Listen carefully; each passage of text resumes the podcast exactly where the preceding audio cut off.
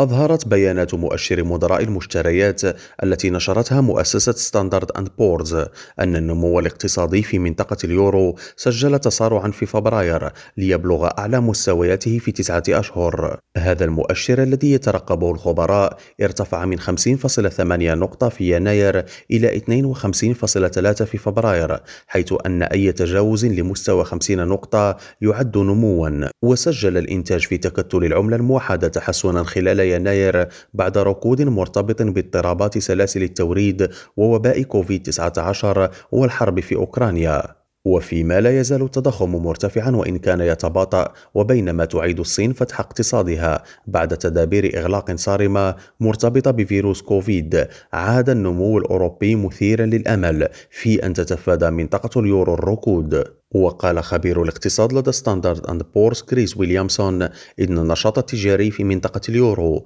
نما بوتيرة أسرع بكثير مما كان متوقعا في فبراير. وكان البنك المركزي الأوروبي قد رفع أسعار الفائدة خمس مرات منذ يوليوز 2022 وألمح إلى أنه يعتزم مواصلة ذلك في شهر مارس وربما بعد.